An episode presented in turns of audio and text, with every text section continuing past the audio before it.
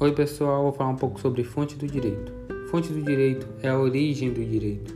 A palavra fonte possui vários significados. Pode ser entendido como a nascente de água, a origem de algo, princípio de alguma coisa, texto original de uma obra ou de onde provém uma informação. A expressão fonte do direito está relacionada ao aspecto de fonte criadora do direito, servindo para demonstrar suas formas de expressão. São fontes do direito as leis, costumes, analogia, jurisprudência, doutrina, princípio geral do direito e equidade.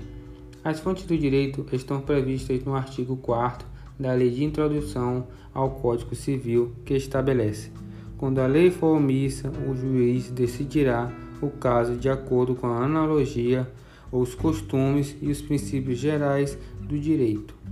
De forma geral, podemos dividir as fontes do direito em materiais e formais.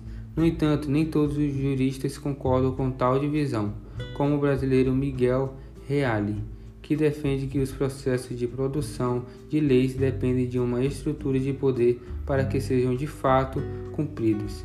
Segundo seu raciocínio, as fontes materiais não têm esse poder. Ao contrário de Reale, a maioria dos juristas as considera como iniciais porque a partir delas que um fato social é analisado e legislado para ser permitido, proibido ou exigido.